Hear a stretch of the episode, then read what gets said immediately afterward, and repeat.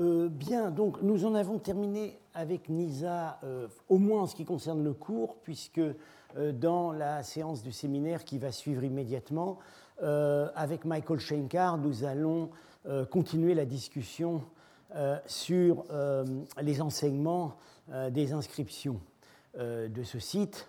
et j'en viens maintenant euh, au deuxième grand site d'archéologie urbaine hellénistique euh, de l'Asie centrale. Euh, deuxième parce que dans le temps, il a, sa, sa, fouille a succédé en fait beaucoup plus tard à celle de Nissa, puisqu'elle s'est déroulée de 1964 à 1978. Alors, une première, une différence avec Nisa, c'est que Nisa, on peut y aller facilement. Euh, on ne peut pas y aller maintenant, euh, du moins si on tient à la vie. Euh, en fait, euh, le site est resté évidemment entièrement inaccessible pendant les 20 ans de la guerre. enfin, pas totalement inaccessible, puisque au moins un archéologue a pu euh, y faire quelques visites euh, puisqu'il travaillait avec une organisation humanitaire implantée dans le nord de l'Afghanistan. Après la chute des talibans en, 2002, le site est redevenu accessible pour quelques années. Paul Bernard a pu y faire une visite. et puis maintenant, la zone, est, la zone en fait n'est échappe au contrôle du gouvernement central euh, et euh, on ne sait pas quand on pourra y retourner. Mais vous verrez que de toute façon, euh, le site a été complètement ravagé.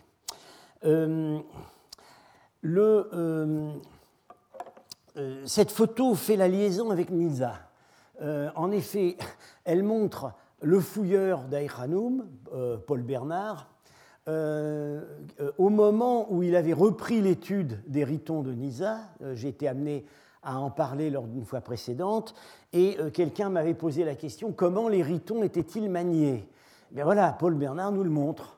Il a fait ici les chansons. de la main gauche, il tient le corps du riton, ça vous donne une idée de l'échelle de ces ritons. Et à droite, il, appuie sur les pattes. En fait, au moment du service, euh, avec les doigts, on pouvait euh, fermer, obturer ou ouvrir les, euh, les becs verseurs. Et donc, vous voyez, donc, cette photo suffit à montrer, elle, parle pour elle-même, elle suffit à montrer que la manipulation du riton ne pouvait pas être de l'initiative du buveur, ça supposait un personnel de service qui passait, qui passait de table en table, ou plutôt de couche en couche. et évidemment, même en supposant que les convives des Arsacides étaient des gros buveurs, ce sur quoi je n'ai absolument aucun doute, euh, euh, le, le, contenu d'un riton, un litre à un litre 5, euh, dépassait de beaucoup les besoins immédiats d'un seul convive. Et évidemment, le, contenu se déversait dans plusieurs coupes successives.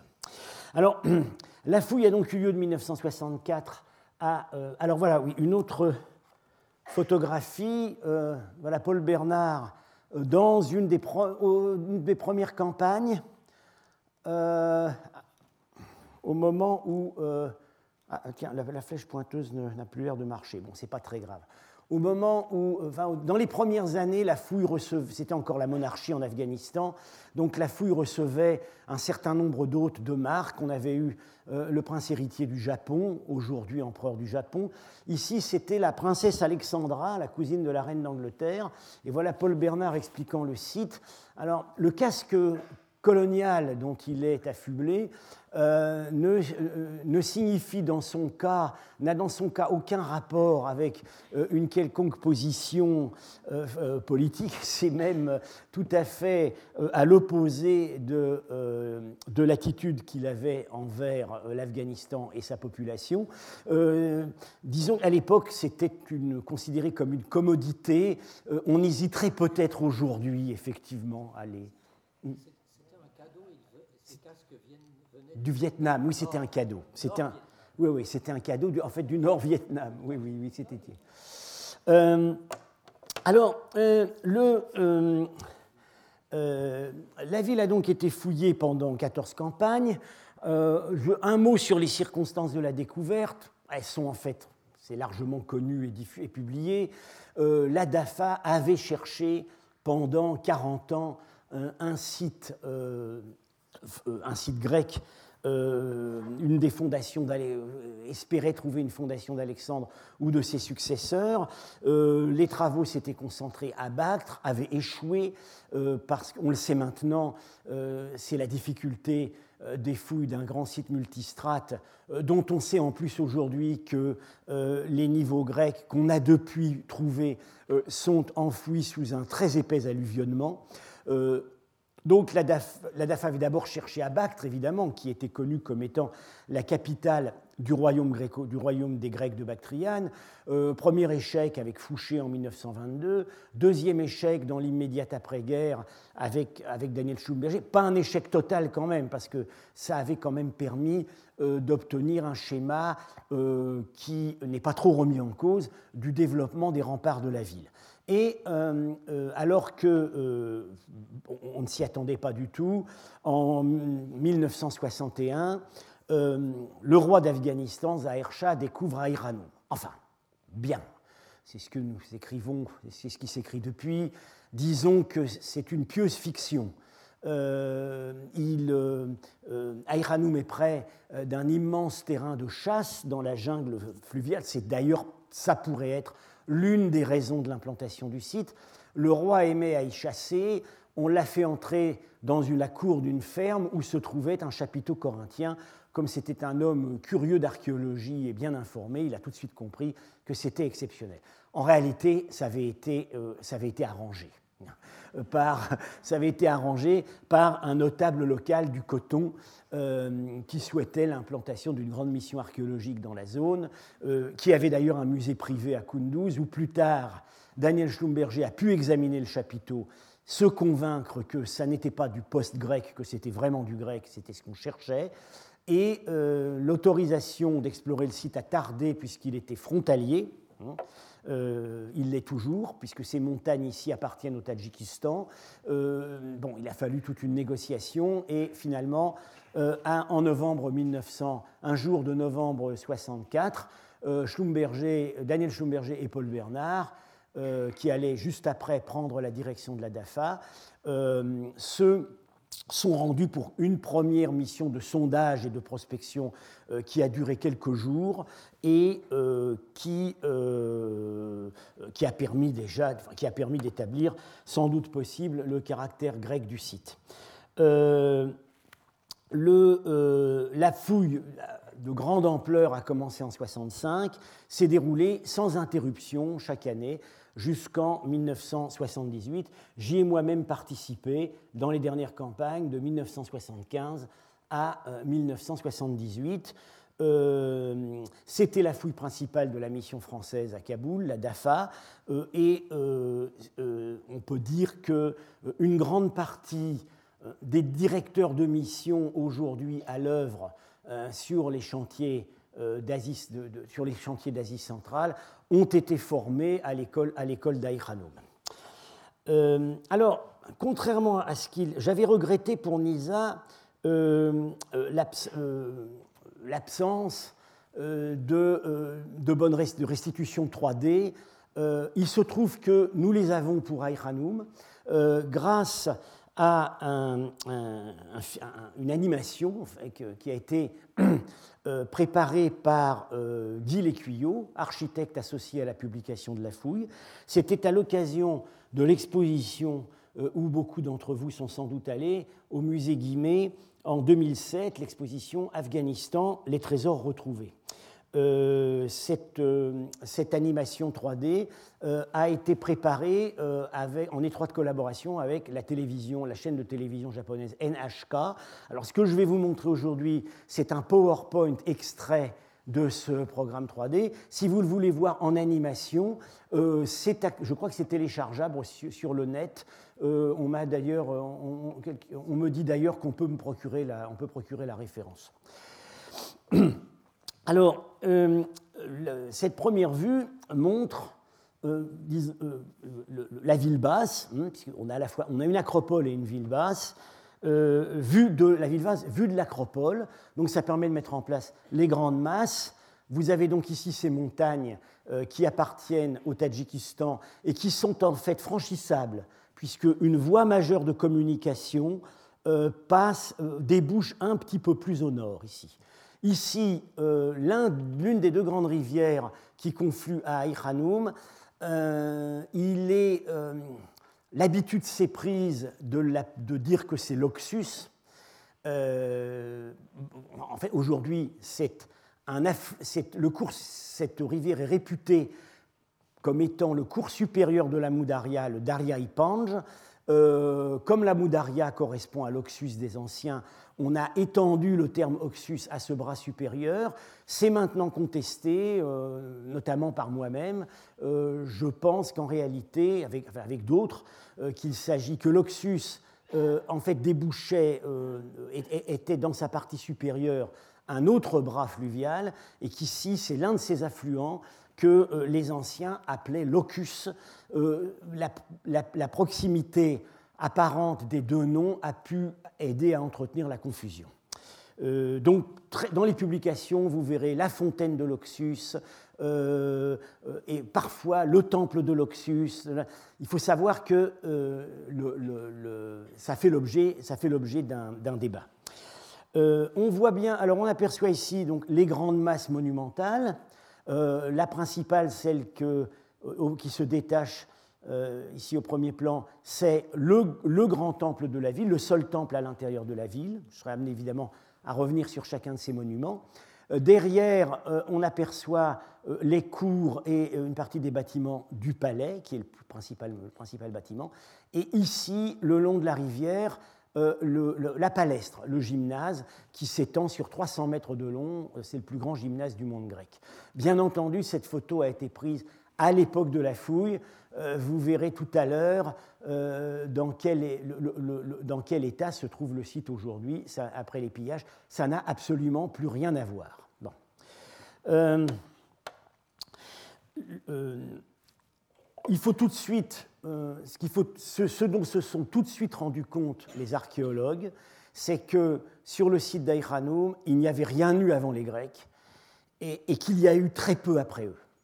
Euh, et donc euh, c'était vraiment ce qu'on cherchait, un site non pas monostrate, mais euh, d'une durée de vie qu'on estime maintenant à un siècle et demi, et qui pouvait donc nous livrer cette civilisation des Grecs d'Asie centrale dans un état, dans un état de, disons, de, relative pureté, enfin si, si tant est évidemment que ce terme a un sens dans euh, une situation euh, d'implantation euh, coloniale, comme nous allons en examiner le détail. Sur la carte Aïranoum, alors là c'est dommage tout de même que la flèche pointeuse ait rendu l'âme.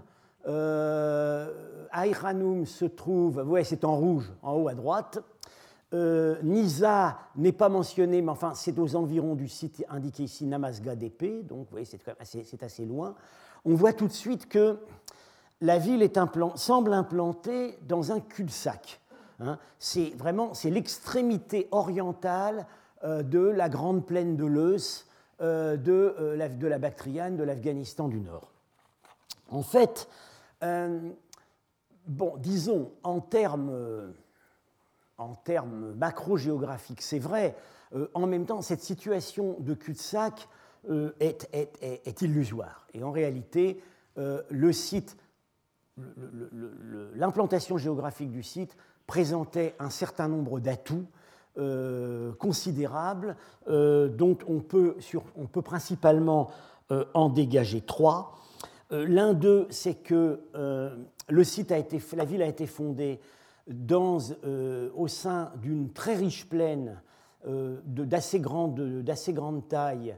Euh, je n'ai pas exactement la capacité, je n'ai pas les nombres de le kilométrage en tête, mais c'est 1000 mètres. 30 km nord-sud, 10 est-ouest. Plaine, on l'a su par les travaux d'études de l'irrigation ancienne menés par l'équipe de Jean-Claude Gardin, plaine déjà complètement mise en valeur par l'irrigation au moment de l'arrivée des Grecs, et ceci probablement depuis l'âge du bronze. Donc, ce n'est pas du tout une implantation ex nihilo. Par ailleurs, la, plaine avait déjà un centre urbain, ce qu'on a appelé la ville ronde, qui se trouve à 1,5 km au nord d'Aïranoum, euh, et Aïranoum en fait a remplacé une ville qui existait déjà. Ça c'est le premier atout, euh, euh, une, riche plaine agricole mise en valeur par une population nombreuse. Le deuxième atout de l'implantation d'Aïranoum, c'est qu'en fait elle se trouve sur un, emplacement stratégique significatif puisque au nord, du côté nord, débouche la vallée du Kizilsou, euh, qui, a été en fait un couloir d'invasion, euh, un des couloirs d'invasion depuis les steppes du nord jusque dans les plaines, sédentaires de la Bactriane. Euh, vous devinez ici donc la grande vallée donc, dite du Warsh, euh, le Kizilsu en fait la rejoint et euh, par, évidemment par une série de cols euh, à très haute altitude, mais qui ont toujours été fréquentés et toujours franchis, y compris par des armées, y compris par des populations en déplacement, on rejoint, rejoint d'une part les régions altaïques au nord, d'autre part la plaine, la, la, région de Kashgar et le Taklamakan à l'est. Euh, et euh, troisième atout qui a euh, certainement commandé la décision d'implanter ici un grand site urbain, c'est la proximité de ressources minières déjà, déjà connues, déjà mises en valeur, qui se trouvent donc dans la région montagneuse dite du Badarchan, d'où part l'une des rivières qui conflue à Iranoum. Alors, on pense tout de suite évidemment au lapis lazuli, euh, dont le Badarchan était euh, dans l'Antiquité l'unique source de production. Euh, et on sait que le lapis lazuli du Badarchan, ben, on l'a dans les tombes d'Our. Donc c'est une exploitation fort ancienne. les souverains achéménides l'utilisaient puisque la charte de fondation du palais de Suspardarius mentionne bien euh, l'utilisation du lapis lazuli dans l'ornementation du palais. Euh, il n'y a pas que le lapis lazuli, il y, a, il y a du fer, il y a du cuivre, il y a du plomb, euh, et plus au sud, il y a les, grands, les, grandes, les grandes mines d'argent du Panchir, donc là c'est un petit peu au nord de Kaboul, qui ont, pendant encore tout le Moyen Âge, été fortement convoitées entre les divers potentats de la région, euh, c'était une source majeure d'argent. Et puis par ailleurs, ne pas oublier les ressources en or. Alors là, ce n'est pas dans des mines, c'est de l'or fluviatile. Euh, aujourd'hui, évidemment, euh, cet or fluviatile n'est plus utilisé, n'est plus employé,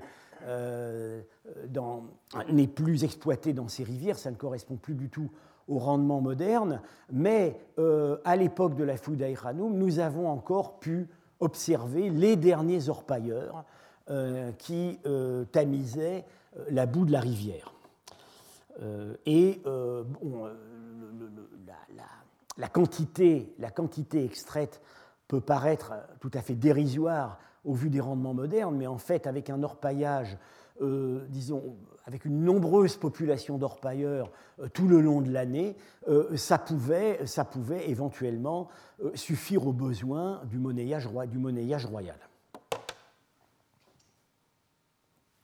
voici, j'ai parlé du confluent, donc voilà le, supposé oxus, que je suppose être plutôt locus, et la rivière qui descend du Badarchan, qu'on appelle d'ailleurs parfois la rivière du Badarchan, rue des Badarchan, qui s'appelle aussi la Kokcha et euh, qu'on a des raisons d'identifier à euh, une des rivières euh, indiquées par le géographe Ptolémée, le Dargoïdos.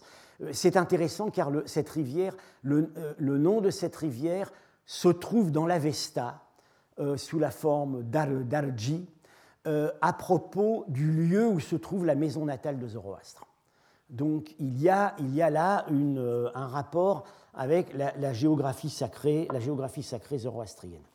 Euh, ce grand talus, c'est le rempart, car euh, vous allez voir tout à l'heure que l'ensemble du site était circonscrit de rempart, le talus du rempart bâti en briques de, en briques de terre crue usées. Bon, ça donne une image de ce, que, de ce qu'était ah non, non, mais alors c'est pas le talus du rempart, qu'est-ce que je dis? C'est évident, non, non, c'est le bout de la citadelle, c'est le bout de l'acropole, et ce qu'on voit ici, on a cru pendant longtemps que c'était un canal, et en fait, c'est un, un, taillé artificiellement pour éviter les coulées de boue dans, euh, dans la, qui, qui pourraient descendre dans la ville en bas. Ça donne une image du site à l'état vierge tel que euh, Schlumberger et Bernard l'ont vu en 1967.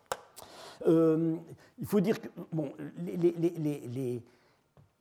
euh, tout doute sur le caractère grec de, de, la ville a été dissipé déjà lors de cette prospection, puisque je crois le deuxième jour, ils sont tombés sur un tesson, un tesson de céramique de type grec portant une inscription en lettres grecques. À partir de là, la, la question était réglée. Euh, alors voilà une vue aérienne, le plan général du site et euh, une inscription qui a un rapport avec la fondation. Euh, à, quelle date est fondée Aïranoum L'hypothèse qui a prévalu jusque dans les dernières années de la fouille, ou même, et, même, et même en fait pendant toute, oui, on peut dire pratiquement jusqu'à la fin de la fouille, c'est que c'était une fondation d'Alexandre. Euh, parce qu'on euh, on connaît dans la liste des Alexandries fondées par Alexandre une Alexandrie de l'Oxus, qu'on était tenté d'identifier avec Aïranoum sur la base de l'identification, à mon avis fausse, entre l'une des deux rivières et l'Oxus.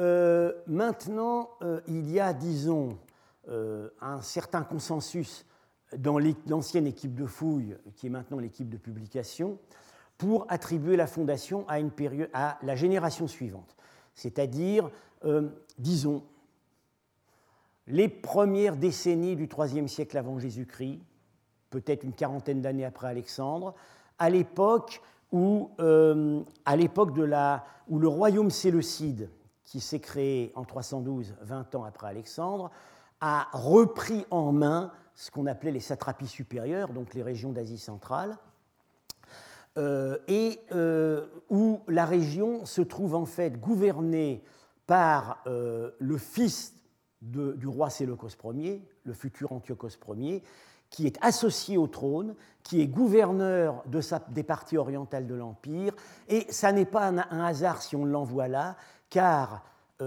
par sa mère Apama, il est le petit-fils de Spitamène, l'un des chefs de la résistance bactrienne à Alexandre. Donc, euh, il est, euh, on a tout lieu de penser qu'il était, en fait investi d'une double légitimité. La légitimité des conquérants macédoniens par son père et la légitimité de l'aristocratie bactrienne par sa mère. Euh, alors, en fait, on n'a aucun texte qui nous, qui nous dise ça. les raisonnements qu'on peut faire sur l'apparition d'Aïranoum euh, tiennent euh, à, euh, à l'étude des séries céramiques et à leur comparaison avec les séries bien datées qu'on a en Grèce, et par ailleurs à, la série des monnaies. Bien. alors, on a le premier témoignage écrit qui nous parle de l'intérieur de la ville, c'est cette inscription, plutôt cette double inscription, qui a été retrouvée ici dans, euh, qui, ornait en fait le mur du tombeau d'un personnage qui est nommé dans l'inscription, qui s'appelle Kinéas, et qui, vu l'emplacement de son tombeau, ne pouvait être que le fondateur de la ville. Alors, le fondateur, vous me direz, mais ça, ça n'est ni Alexandre, ni Séleucos, ni Antiochos, c'est un personnage dont par ailleurs nous ignorons tout. Euh, il est en fait très vraisemblable que ce Kinéas était un officier peut-être même, probablement même macédonien, comme son nom semble l'indiquer, qui a agi sur commission d'un des souverains pour implanter ici une colonie. Alors, euh, ce document est très connu. Euh, euh, c'est en fait la base d'une stèle où se trouvaient recopiés les quelques 120 maximes delphiques qui étaient donc affiché dans le sanctuaire d'Apollon à Delphes et était censé émaner des sept anciens sages de la Grèce et édictait les règles de bonne conduite du citoyen grec. C'est vraiment c'est l'affirmation identitaire au plus haut degré. Bien. Et euh, à côté, sur la partie inférieure, se trouve, euh, se trouve euh, une épigramme qui nous dit ceci Moi, Cléarque, j'ai recopié avec soin à Delphes les, les paroles des sages d'autrefois et je les ai installées ici pour qu'elles brillent dans l'enclos sacré de Kinéas. C'est comme ça que nous savons que l'officier fondateur enseveli ici s'appelait Kinéas. Alors, à partir de là, euh, euh, il y a deux types de raisonnements. Cette inscription, euh, du point de vue paléographique, ça a été contesté, mais maintenant ces, ces, critiques ont été réfutées, ne peut pas dater plus tard que 260 environ avant Jésus-Christ. Et probablement plus tôt. On, ça pourrait être vers 280. Ce qui, évidemment, euh, tomberait très bien si le personnage qui ne prend pas, euh, qui ne se nomme pas, qui ne dit pas de quelle cité, qui se nomme, mais qui ne s'identifie pas autrement, qui n'indique pas ses fonctions, qui n'indique pas de quelle cité il vient, il donne simplement son nom, Cléarque. Ce qui a pu laisser supposer dès le début que c'était un personnage suffisamment connu pour qu'il n'ait pas à s'identifier autrement. Or, nous connaissons un disciple d'Aristote qui s'appelait Cléarque, le philosophe Cléarque de Sol, et euh, nous savons, nous n'avons pas conservé ses œuvres, mais nous avons un certain nombre d'informations sur lui. Nous savons euh, euh, qu'il avait écrit sur la comparaison entre les religions orientales, et on a pensé depuis longtemps qu'il avait voyagé en Orient. Et deuxièmement, il avait procuré une édition des Maximes delphiques. Louis Robert, qui a le premier publié cette inscription, a écrit, considéré comme, je le cite, une certitude morale l'identité du personnage avec Cléarque. Alors, ça peut poser, bon, ça oblige un petit tiraillement chronologique. Aristote, je crois, meurt en 321. Euh, pour, on a, il est difficile, pour diverses raisons, de dater la fondation d'Aïranoum d'avant 290. Euh, Cléarque n'arrive pas au moment de la fondation puisqu'il visite le tombeau du fondateur. Donc évidemment, il a fallu quelques, que quelques années s'écoulent pour que le dit fondateur meure. Euh, bon, disons, si on le fait venir ici vers 280, 40 euh, ans après la mort d'Aristote, c'est possible s'il a été un jeune disciple du vieil Aristote. Euh, il, aurait, il aurait été à ce moment-là dans la soixantaine.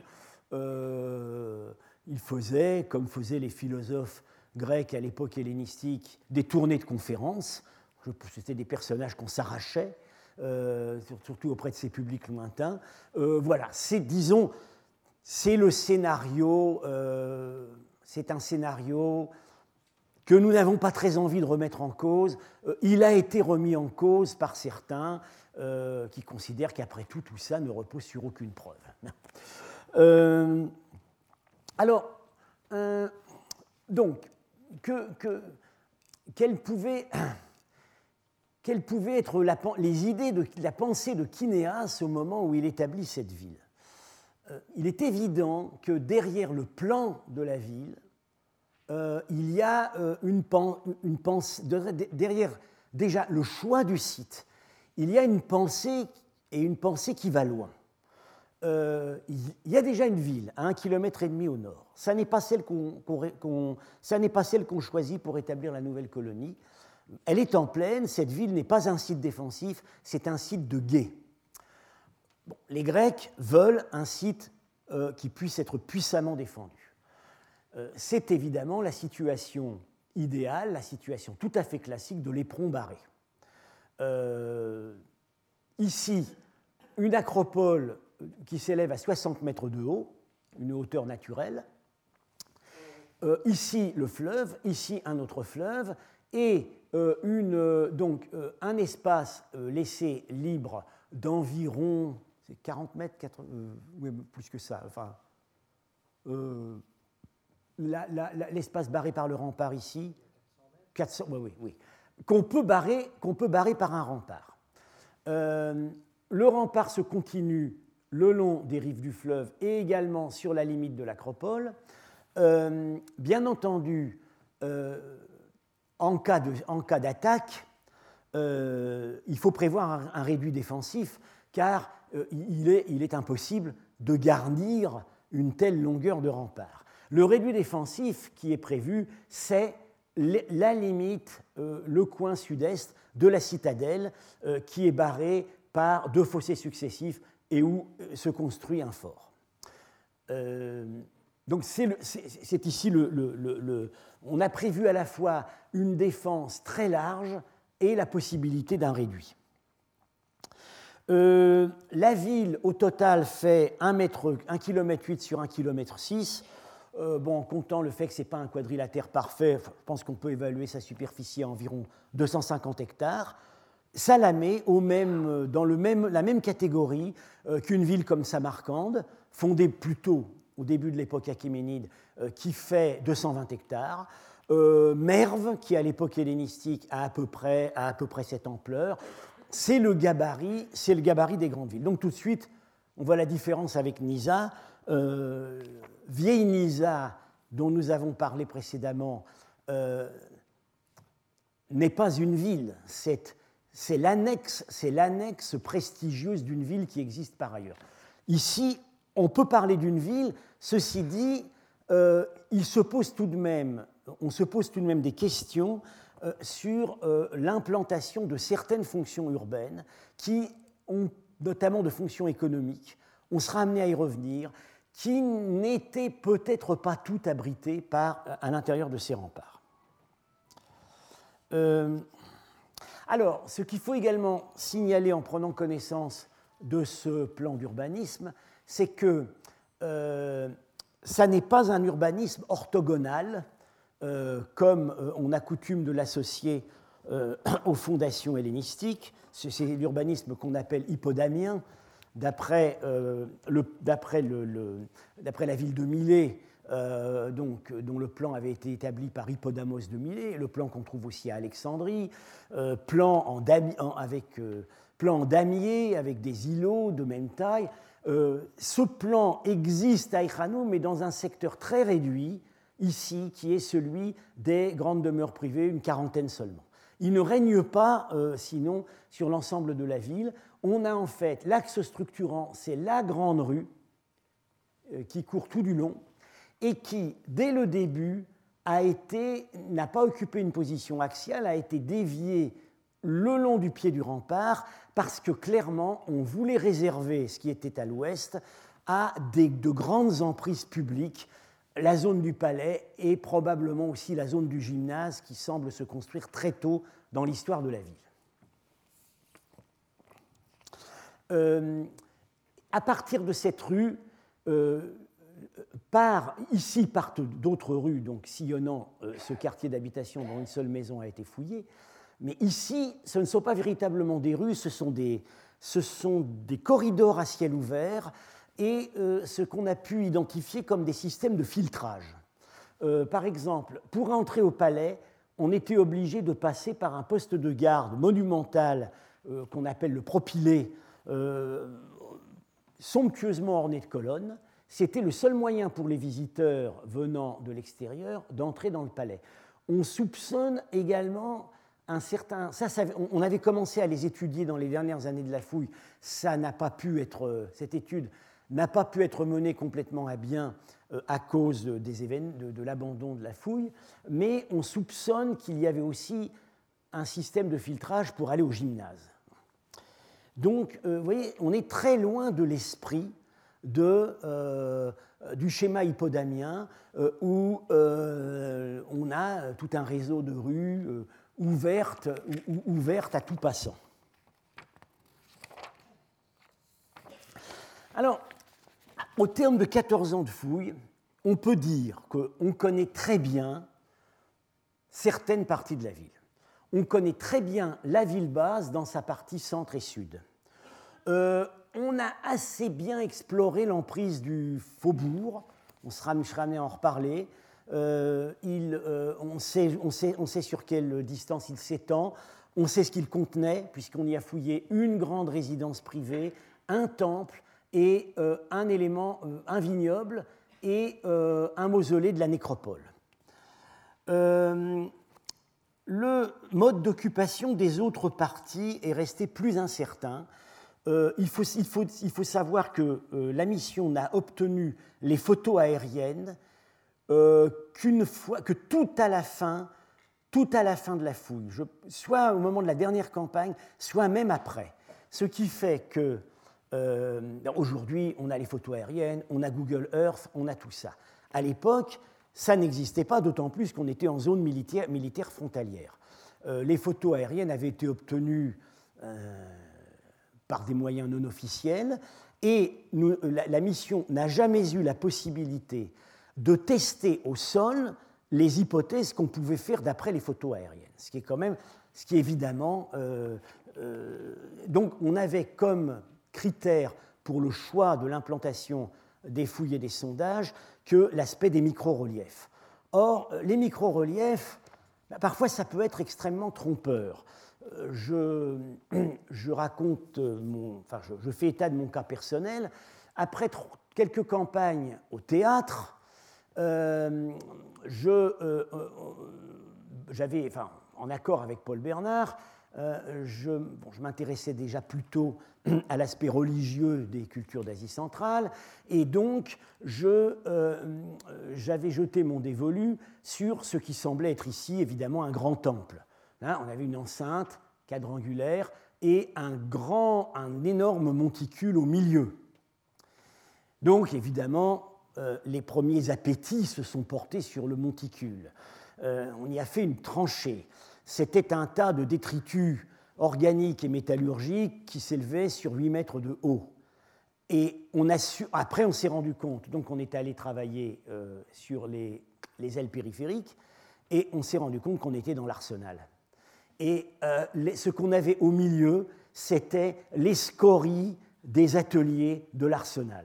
Et probablement euh, les, déjections, les, déjections, des animaux de guerre, euh, chevaux, peut-être éléphants, qui devaient être gardés dans un parc dans, cette, dans, ce même arsenal. C'est le cas typique où la fouille par les micro-reliefs a été totalement trompeuse. Ceci dit, nous avons été très contents de ce que nous avons trouvé à l'Arsenal. Euh, je dois dire aussi que des photos aériennes et Google Earth n'auraient pas aidé davantage. Euh, seule éventuellement une prospection géomagnétique aurait pu, aurait pu régler la question. À l'époque, ça n'était pas généralisé comme on le fait maintenant. Alors, euh, après, on s'est rendu compte, quand on ne pouvait déjà plus retourner sur le site, que nous avions eu des schémas euh, parfois erronés en ce qui concernait la manière dont il était occupé. Euh, on était toujours parti de l'idée que l'acropole n'était pas densément occupée, ne serait-ce que parce qu'il euh, ne pouvait pas y avoir de conduite d'eau qui y montait, alors qu'il y, avait il toujours eu un canal qui courait le long de la rue principale. on y avait seulement trouvé des installations militaires, des petites baraques d'ailleurs éphémères qui auraient pu être des baraques de soldats, et un grand sanctuaire de type iranien à ciel ouvert. Rien d'autre. En fait, quand on a eu les photos aériennes, puis après, euh, quand, on a observé, euh, quand on a pu observer les lieux où s'étaient attaqués les pillards euh, après l'abandon de la fouille, on s'est rendu compte que la citadelle avait été occupé plus, dans, beaucoup plus densément que nous ne l'avions cru. Euh, et qu'il y avait même un grand bâtiment en pierre tout au sommet, chose extrême, rarissime à Iranoum, euh, et que nous n'avions jamais soupçonné. La partie, le tiers nord de la ville basse, avait toujours été considérée comme euh, une zone non édifiée, et on avait fait l'hypothèse que c'était peut-être une zone en réserve, c'est-à-dire destiné à accueillir euh, un quartier d'habitation qui finalement ne s'était jamais implanté, les fondateurs ayant vu trop grand par rapport aux, capacités réelles de peuplement de l'espace urbain. on, verra tout à l'heure que cette zone a été, que chaque mètre carré de cette zone a été pillé par des puits. Donc, c'est qu'on y a trouvé quelque chose. Euh, nous n'avons toujours aucune idée de ce qu'on y a trouvé comme architecture, euh, mais il est évident qu'il y avait quelque chose. Euh, alors, il faut aussi garder à l'esprit que ce que nous connaissons bien, c'est surtout la dernière période, dont je vais être amené à revenir là-dessus, la période qui correspond à une refondation du site par le grand roi Eucratide, donc entre environ moins 170 et moins 145. À cette période, presque tous les grands monuments de la ville sont, euh, font l'objet de reconstructions importantes, parfois complètes, d'ailleurs et d'ailleurs restées inachevées. La ville s'arrête au moment où elle est à l'apogée de son activité et euh, euh, couverte de chantiers de reconstruction. On soupçonne maintenant, ce qu'on n'a pas toujours pensé, que c'est seulement à cette ultime étape que la zone du palais a reçu sa véritable structuration, même si évidemment il y avait quelque chose.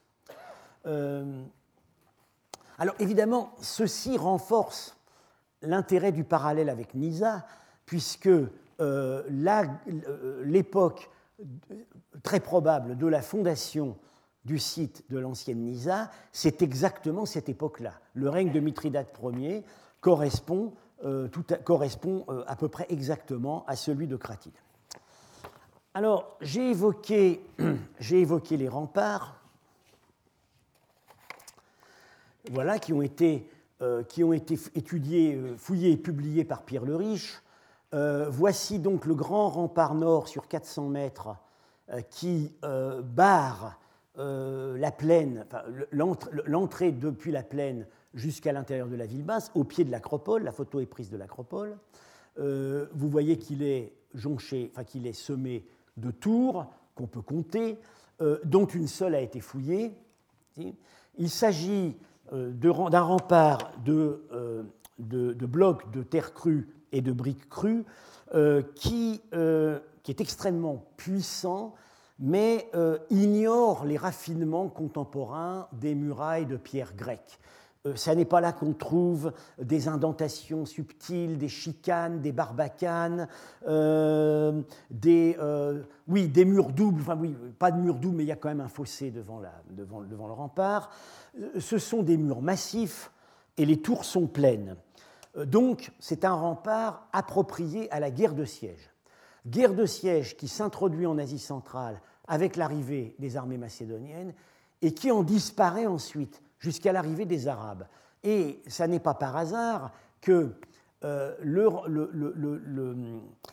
la technique de rempart la plus en vigueur avant l'arrivée des Grecs, c'est un, type de rempart creux où la défense se fait à deux niveaux, et un type de rempart approprié à euh, la lutte contre euh, des raids, des raids de cavalerie légère contre lesquels on se défend principalement par l'archerie.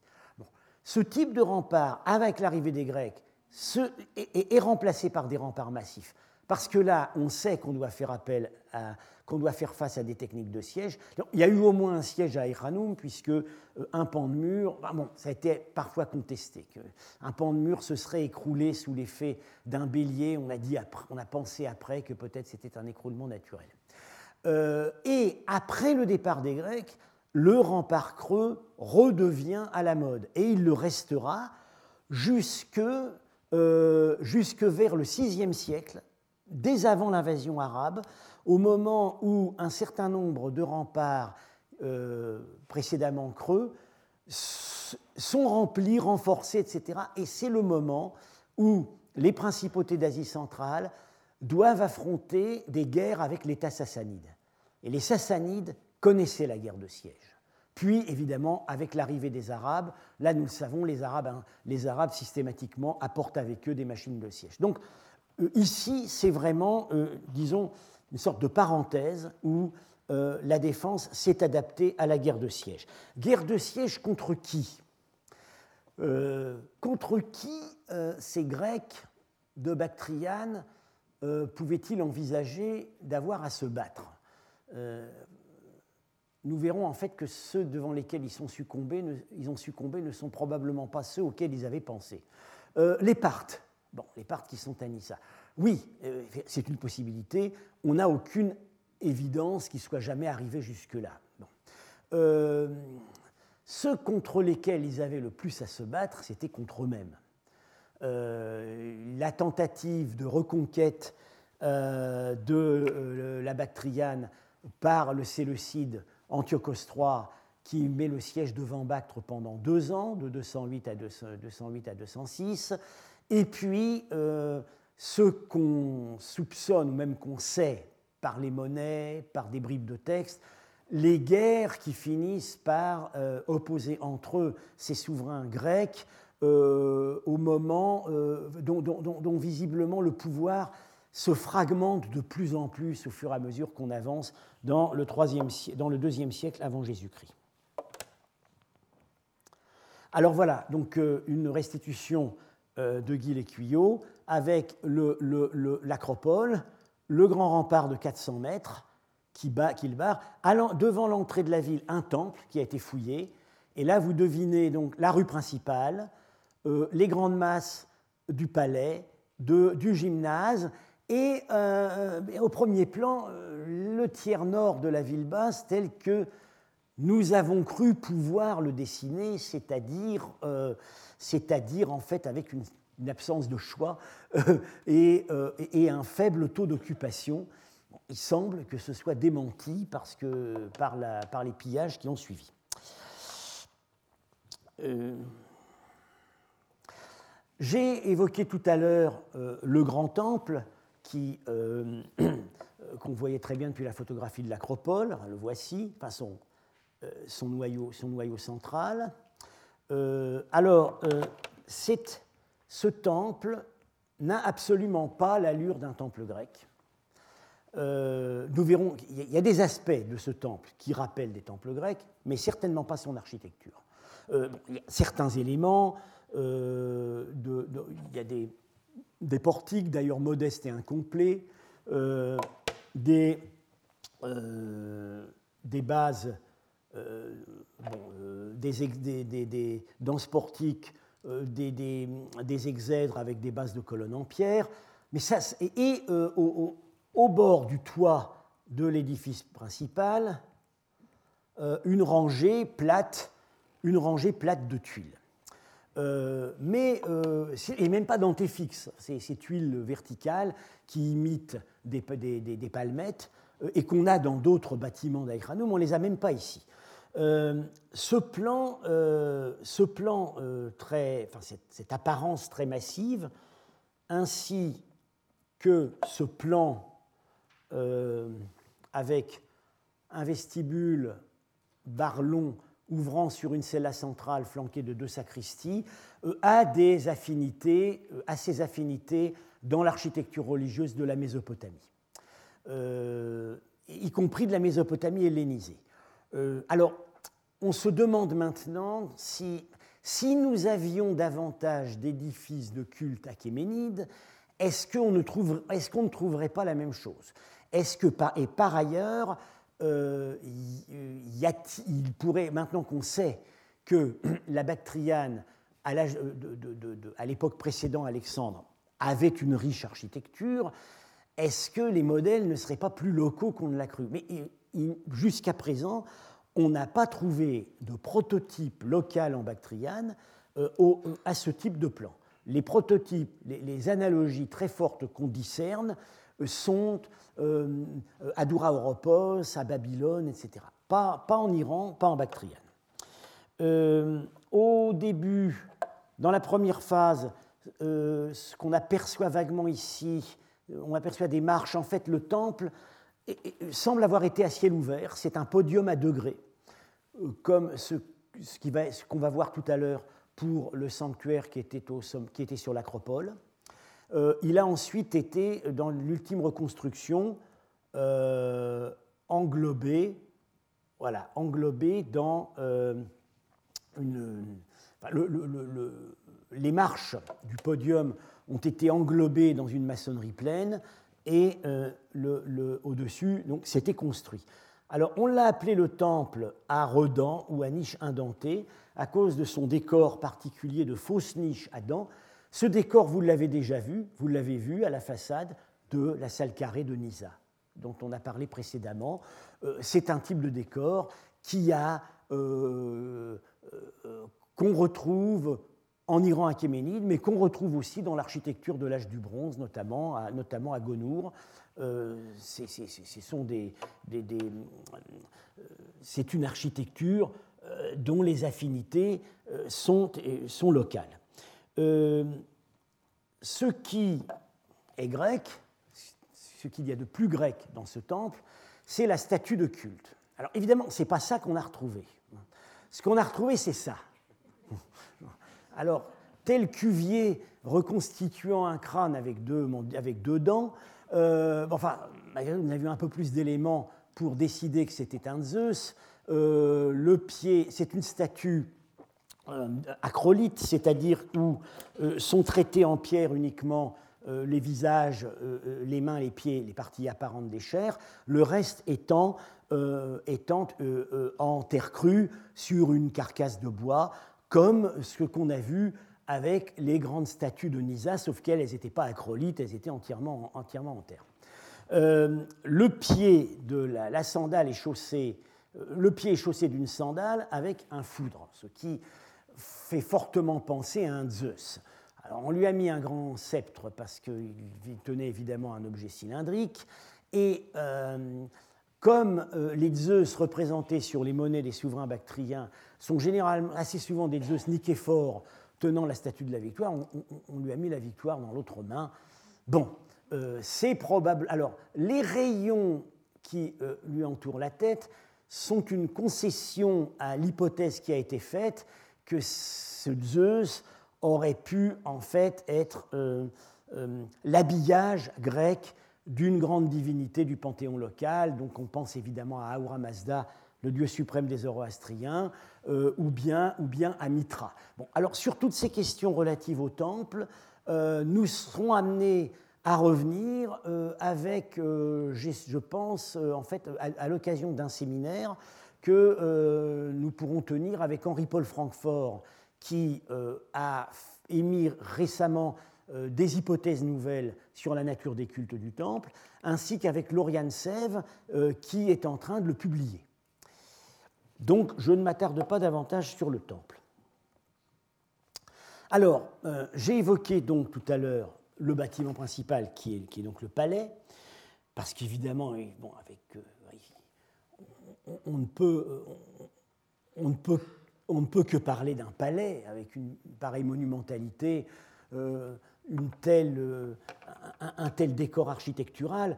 Euh, dans les premières publications, on parlait du quartier administratif, bon, ce qu'il était évidemment en partie, mais on va voir que les fonctions de représentation et de parade jouaient un rôle essentiel.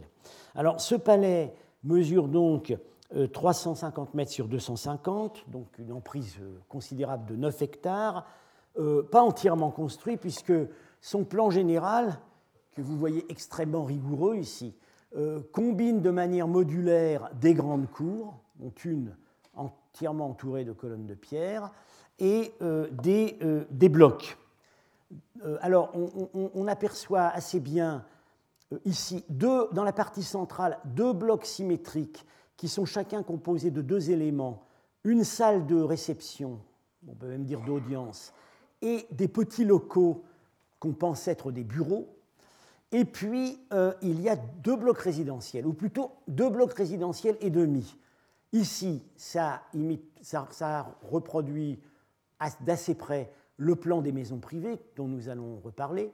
Ici aussi, avec une annexe. Donc voilà, ici, une partie qu'on peut vraiment dire résidentielle, ça, c'est une différence importante avec ce que nous avons vu à Nisa, où nous n'avons rien trouvé qui puisse être clairement qualifié de résidentiel. Et dans la partie nord-ouest, un espace euh, un peu détaché qui comporte d'une part une cour promenoire à colonnes doriques et ici la trésorerie. c'est vraiment la trésorerie. Ici, on ne peut pas, comme Anisa, faire l'hypothèse d'un ancien, local de banquier euh, converti en trésorerie. C'est vraiment la trésorerie.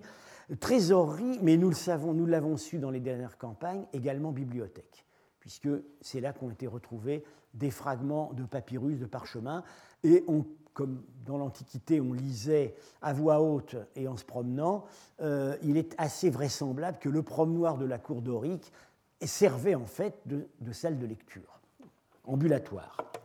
Euh, alors, ce plan avec donc euh, des blocs fonctionnels, des grandes cours, sillonnés de corridors interminables, interminables, ça devait être d'un sinistre. Et parfois, bon, coupé parfois par des, murs pour évidemment éviter les courants d'air, euh, probablement inchauffable l'hiver.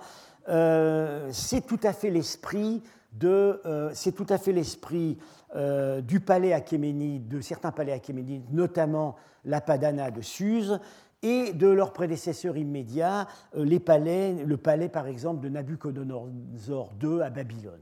Paul Bernard l'a très bien montré.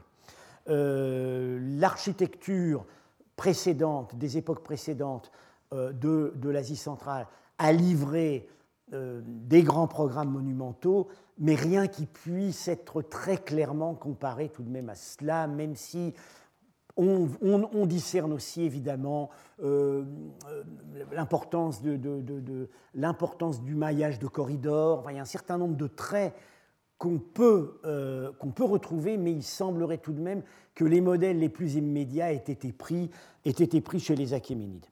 Euh, le décor architectural grec que j'ai évoqué donc, est beaucoup plus monumental et somptueux que partout ailleurs dans la ville.